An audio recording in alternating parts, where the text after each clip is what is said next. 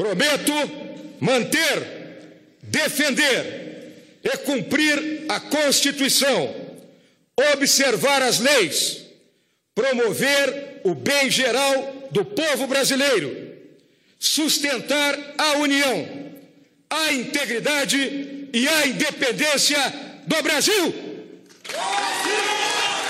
Foi falando alto que o general Hamilton Mourão tomou posse em 1 de janeiro de 2019 como vice-presidente da República. Era um indicativo de que o seu mandato não seria discreto. Aliás, quem acompanha a trajetória do militar já poderia imaginar que Mourão não passaria quatro anos escondido no Palácio do Jaburu. Mas e você? Conhece o vice-presidente do Brasil? Ouça agora a história de Hamilton Mourão eu sou o Tomás Molina e esse é o podcast Funcionário da Semana. Conheça quem trabalha para você. Não se trata de direito ou esquerda. Haverá um sacrifício indiscutível. a se libertar do socialismo. a misericórdia dessa nação. Nós vamos É muito acelerar. complicado o que está acontecendo no Brasil. Funcionário da Semana, um podcast de Veja.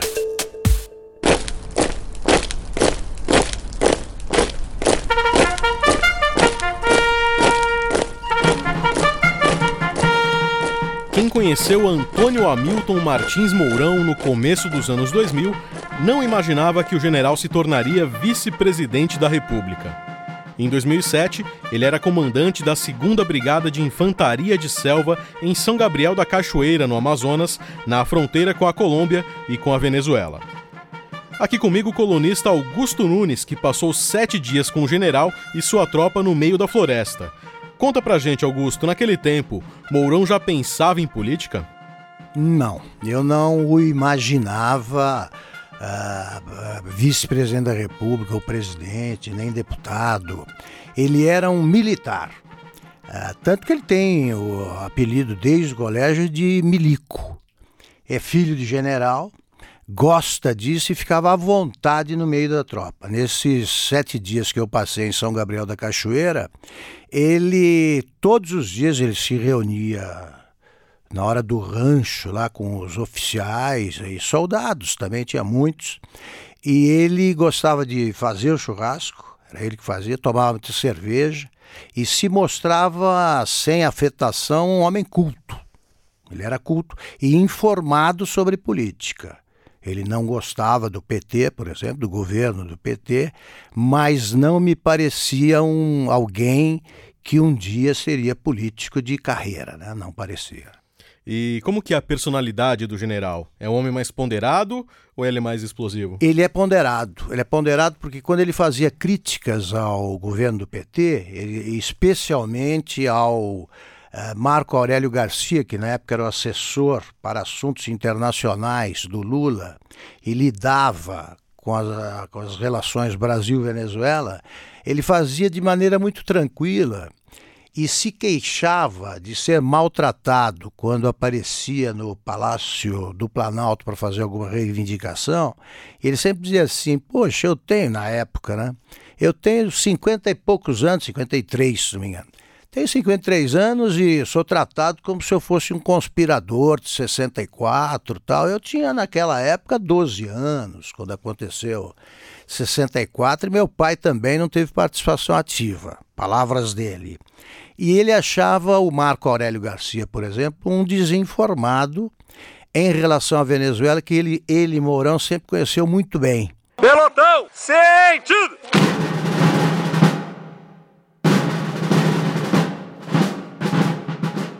Apesar da personalidade calma, o general Hamilton Mourão nunca foi da chamada turma do pijama, como são conhecidos os militares que só se sentem mais à vontade para expressar suas opiniões quando vão para a reserva. Mourão ainda estava na ativa e no posto de comandante militar do Sul quando se juntou ao coro daqueles que atacavam o governo Dilma Rousseff, que já dava sinais de que não iria durar muito. Em uma palestra em Porto Alegre em setembro de 2015, o general falou que a saída de Dilma da presidência seria o descarte da incompetência, má gestão e corrupção. Um mês depois, ainda determinou que fosse feita uma homenagem póstuma ao coronel Brilhante Ustra. Mourão não esconde o apreço por Ustra, como deixou claro em uma entrevista à Globo News com a jornalista Miriam Leitão antes das eleições de 2018. O senhor tem dito, e também o candidato Bolsonaro, é, que o, o coronel Carlos Brilhante Ustra é um, é um herói. No período que ele ficou no DOI-COD, 47 pessoas morreram. Ele estava sob a custódia do Estado. E o senhor acha isso normal, que um, um herói deve fazer isso? Meus heróis não morreram de overdose, Miriam. Né? Carlos Alberto Brilhante Ustra foi meu comandante quando eu era tenente em São Leopoldo. Um homem de coragem, um homem de determinação que me ensinou muita coisa. E os mortos? E tem gente que gosta de Carlos Marighella, assassino, terrorista, autor de um manual que é explorado por Eu pergunto pelo. Estado, o papel do Estado brasileiro naquele de- momento. Houve uma guerra, Miriam. Houve uma guerra. Excessos foram cometidos? Excessos foram cometidos. Então, Houve o seu tortura? herói matou tortura. pessoas. Heróis matam. Aí ele me surpreendeu. Ele me surpreendeu, porque ele falava que quando eu o conheci nessa semana que pa- que passamos juntos, aí, ele eh, dizia que se estivesse eh, envolvido no golpe de 64, se ele fosse oficial naquela época, ele não admitiria tortura. Voltando a 2015, a crítica de Mourão a Dilma e a homenagem a Ustra não saíram de graça. Afinal, como presidente da República, Dilma era também comandante em chefe das Forças Armadas. Mourão foi demitido do Comando Militar do Sul e transferido para uma função mais burocrática, a Secretaria de Economia e Finanças do Exército. Mas continuou na ativa. E dois anos depois, já no governo Michel Temer, que também enfrentava denúncias de corrupção, mais uma vez falou o que pensava. O general afirmou que a intervenção militar poderia ser uma forma de impor uma solução ao país.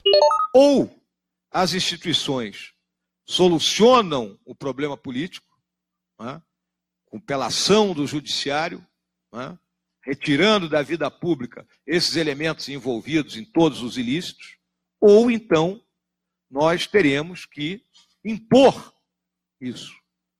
Agora, qual é o momento para isso? Não existe forma de bolo. né? Não tem, não tem. Nós temos uma, uma, uma terminologia militar que se chama o Cabral, né? Uma vez que Cabral descobriu o Brasil, quem segue o Cabral descobre alguma coisa. Então não tem Cabral. né? Não existe Cabral de revolução, não existe Cabral de intervenção. né? Nós temos planejamentos muito bem feitos. né? Então, no presente momento, o que é que nós vislumbramos? né? Os poderes terão que buscar a solução. Se não conseguirem, né, chegará a hora que nós teremos que impor uma solução. E essa imposição, ela não será fácil. né? Ela trará problemas. Podem ter certeza disso aí.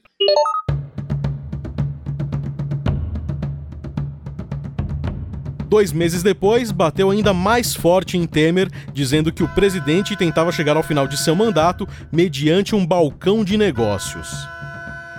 Augusto, o que, que aconteceu com o general Mourão? Acho que primeiro ele percebeu que o exército era tratado com desatenção e assim seria, principalmente porque os ministros da defesa eram civis.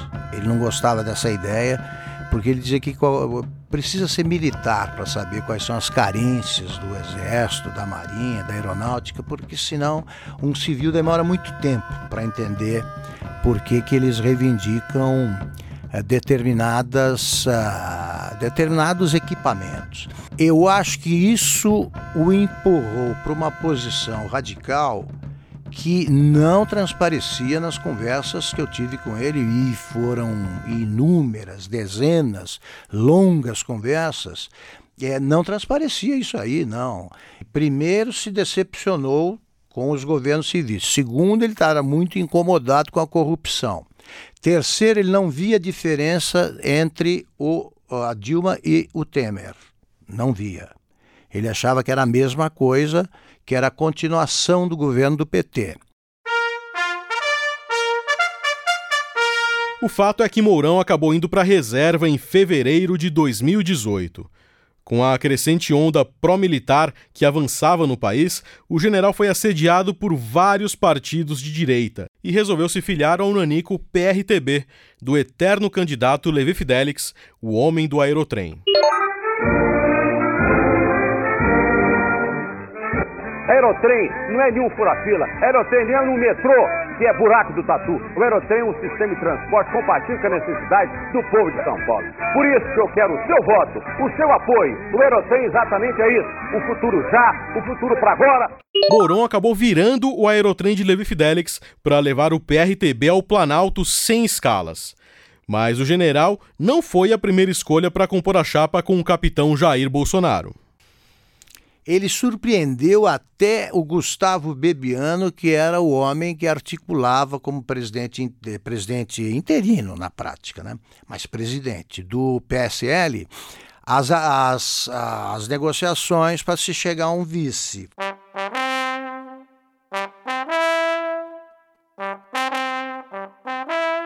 O vice dos sonhos de Bolsonaro era o amigo Magno Malta, que preferiu se candidatar ao Senado e acabou derrotado. Depois, o capitão tentou Janaína Pascoal, que agradeceu, mas declinou do convite. Ela, no entanto, se saiu melhor do que Malta e se tornou a deputada estadual mais votada na história do Legislativo Paulista.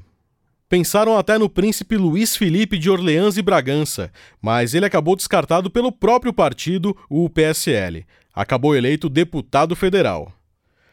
Mourão foi escolhido praticamente por WO, Muita gente dentro do PSL torcia o nariz para o general.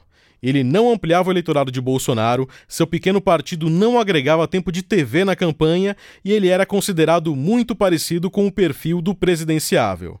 A começar pela formação.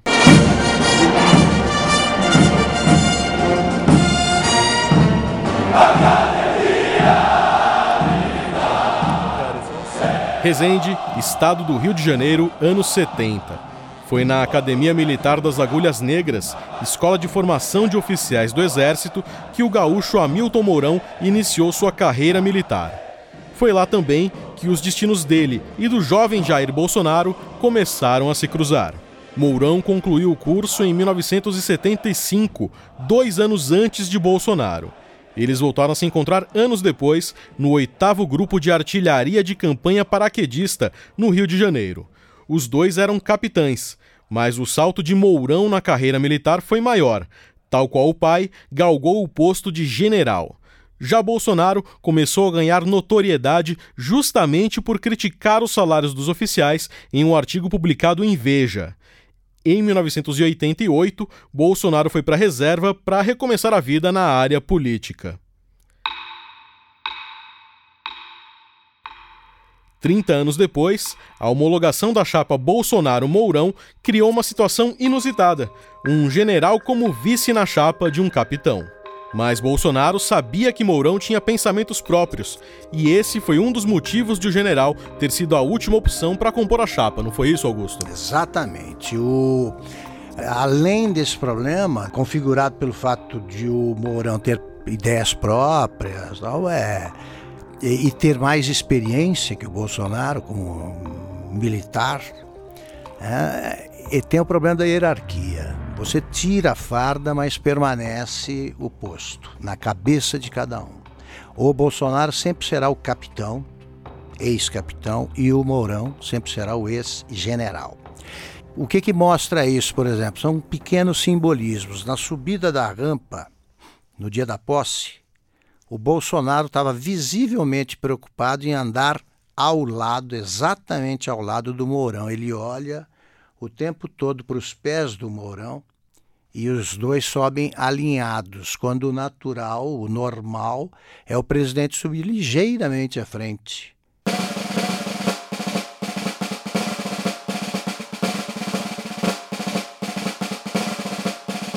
No dia 4 de setembro, o Mourão participou de um debate realizado por Veja e pelo Facebook, com os candidatos a vice-presidente. Ali, ele foi contraponto ao seu cabeça de chapa em alguns temas, defendendo ideias mais moderadas para um eventual governo. Por exemplo, enquanto Bolsonaro era a favor de um rígido controle na entrada de venezuelanos no Brasil e da criação de uma espécie de campo de refugiados, Mourão apontava para uma ação de maior acolhimento. A Venezuela sofre uma grave crise humanitária, fruto de um projeto chamado Socialismo do Século XXI, que se iniciou com o presidente Hugo Chávez e agora agoniza sob as mãos do presidente Maduro. O Brasil, tradicionalmente, sempre auxiliou as demais nações e nós não podemos virar as costas aos nossos irmãos venezuelanos que sofrem com a fome, que sofrem com a falta de medicamentos, que sofrem com a falta de perspectivas. Independente de termos a totalidade do recurso necessário ou não, temos que acolher esses que chegam às nossas fronteiras na busca daquilo que a gente não pode retirar de nenhum ser humano, que é a esperança. E a nossa longa tradição humanitária de termos enfrentado ao longo da nossa história todo tipo de totalitarismos, é, nos leva a acolher esses irmãos e manter a nossa política de buscar localizá-los dentro do nosso território nacional e não única e exclusivamente no território de Roraima, pois o governo atual demorou a compreender a magnitude dessa crise. Ou seja, apoio àqueles que fogem de um regime de fome e de opressão, fruto de uma ideologia cega. O vice-presidente conhece de perto a Venezuela e sua crise. O general foi adido militar na embaixada brasileira no país vizinho de 2002 a 2004, no primeiro governo do ex-presidente Lula. Na função, acompanhava todos os passos do então presidente Hugo Chávez, aliado de Lula. Também conheceu Nicolás Maduro, atual presidente, que na época era deputado da Assembleia Constituinte. Mourão hoje se opõe a uma intervenção militar na Venezuela e defende o diálogo com as forças armadas daquele país. O vice foi até enviado para representar o Brasil numa reunião do Grupo de Lima sobre a crise venezuelana, numa espécie de tutela ao chanceler Ernesto Araújo. Depois, ouça o episódio de Funcionário da Semana sobre o ministro das Relações Exteriores. Ali a gente explica melhor essa história. Agora, voltando a Mourão.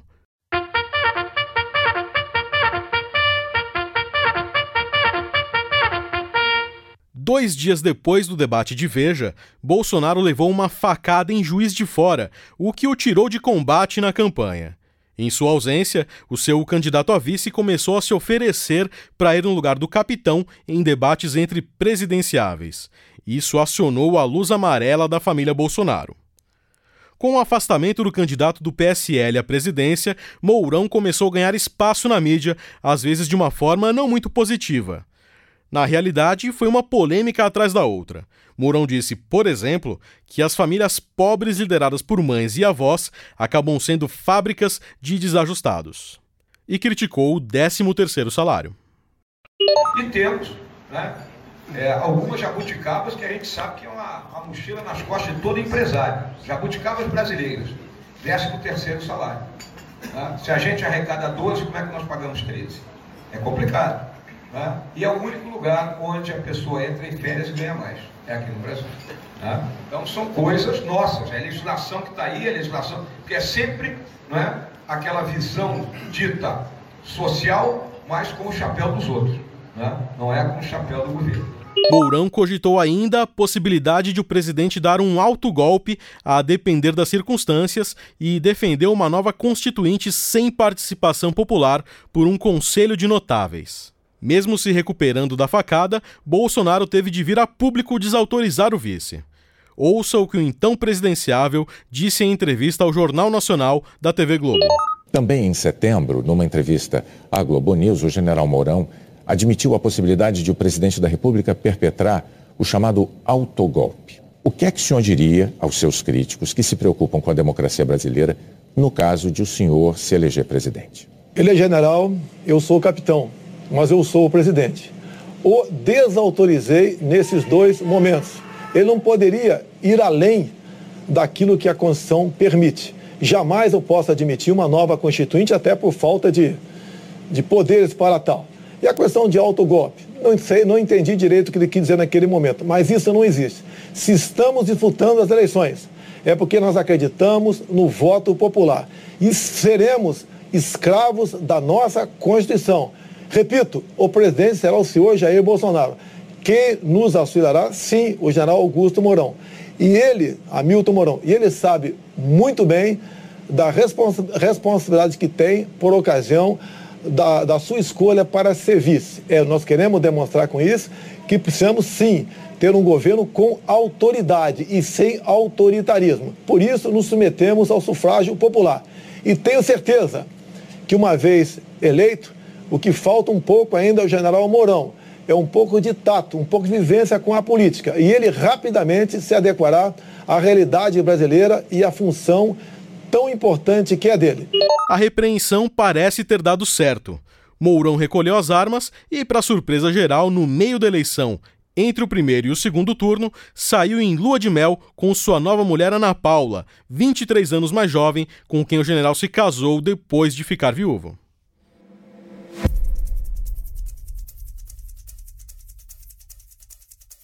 Bolsonaro e Mourão tomaram posse no dia 1 de janeiro de 2019 e logo o vice assumiu interinamente a presidência com a viagem do titular a Davos, na Suíça. Com a caneta na mão, quis mostrar serviço e assinou um decreto que afrouxava o controle de classificação de documentos ultrasecretos e secretos da Administração Pública Federal. A lei polêmica acabou derrubada pelo Congresso, mas Mourão reagiu com bom humor. Perdi, perdi o Playboy. E, como esperava o presidente, o seu polêmico vice na época das eleições rapidamente mudou. Mas não como Bolsonaro imaginava. Depois de passar por um treinamento para falar em público e para dar entrevistas, o chamado Media Training, Mourão mudou totalmente sua postura e assumiu um novo papel no governo, o de sensato no Palácio do Planalto. Ganhou até o apelido de Mozão, o vice virou praticamente um contraponto ao presidente. E quem conta isso melhor é o colunista Ricardo Noblar. O Mourão sensato, afável e disposto a falar pelos cotovelos, surpreendeu Bolsonaro com sua ousadia e deixou indignados os filhos do presidente e os bolsonaristas de raiz. Se Bolsonaro evitava falar com a imprensa, Mourão falava pelo menos duas vezes a cada dia de expediente no anexo do Palácio do Planalto. Se Bolsonaro renovava a promessa de transferir para Jerusalém a sede da Embaixada do Brasil em Israel, Mourão retrucava que não seria bem assim, que seria preciso ir mais devagar. Mais de uma vez, Bolsonaro deixou aberta a porta para uma intervenção militar na Venezuela. Mais de uma vez, Mourão se encarregou de fechar a porta. Se Bolsonaro se excedia em críticas à oposição e de preferência ao PT, o general Mourão recepcionava em seu gabinete nomes muito próximos da oposição ou do PT. Enquanto fazia sucesso fora do governo, Mourão viu sua cotação baixar nas vizinhanças de Bolsonaro e da sua trupe. Foi então que ele se tornou alvo de ataques do escritor Olavo de Carvalho, de Carlos, o filho 02 do presidente, e até do deputado Marco Feliciano, que pediu o impeachment do general, processo que depois já foi engavetado. Acuado, Mourão ameaçou renunciar ao cargo.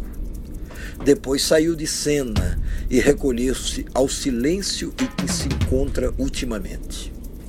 Ele sabe que vice não é nada ao mesmo tempo em que é tudo. Está no que, em linguagem militar, ele mesmo chama de dispositivo de expectativa. Isso quer dizer, em estado de alerta, pronto para agir a qualquer momento e em qualquer situação. E o sinal que estava amarelo ficou vermelho.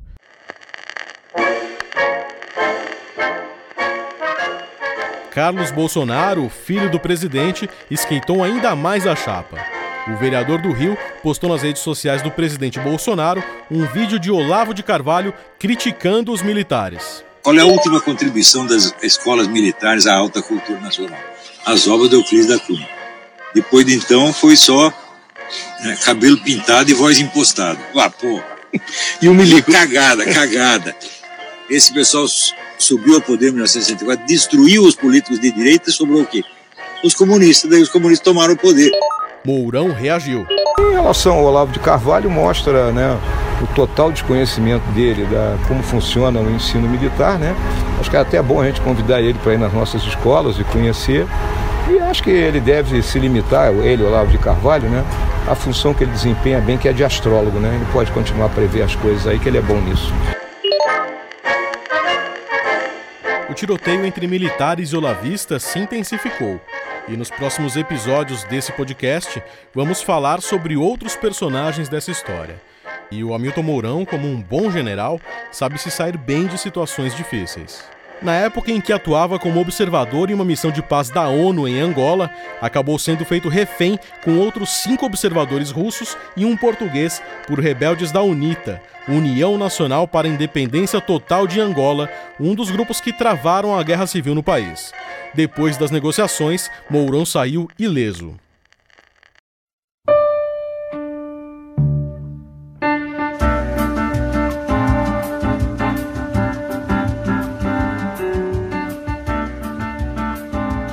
Mourão já disse que uma de suas músicas preferidas é o Samba de uma Nota Só, de Tom Jobim. Como diz a letra, talvez essa queda de braço entre Mourão e Olavistas realmente não dê em nada, e o presidente e o vice sejam uma nota só. Eis aqui este sambinha, feito numa nota só. Outras notas vão entrar, mas a base é uma só. Esta outra é consequência do que acabo de dizer. Como eu sou a consequência inevitável de você. Quanta gente existe por aí que fala, fala e não diz nada, ou quase nada. Hamilton Mourão é vice-presidente da República. Admissão 1 de janeiro de 2019. Funcionário da Semana, um podcast de Veja. Locução: Tomás Molina. Roteiro: Denise Chiarato e Leandro Nomura. Edição: Edgar Maciel. Direção-geral: Daniel Bergamasco. Realização: Estúdio Abril. Acaba sem nenhuma, fique numa nota só.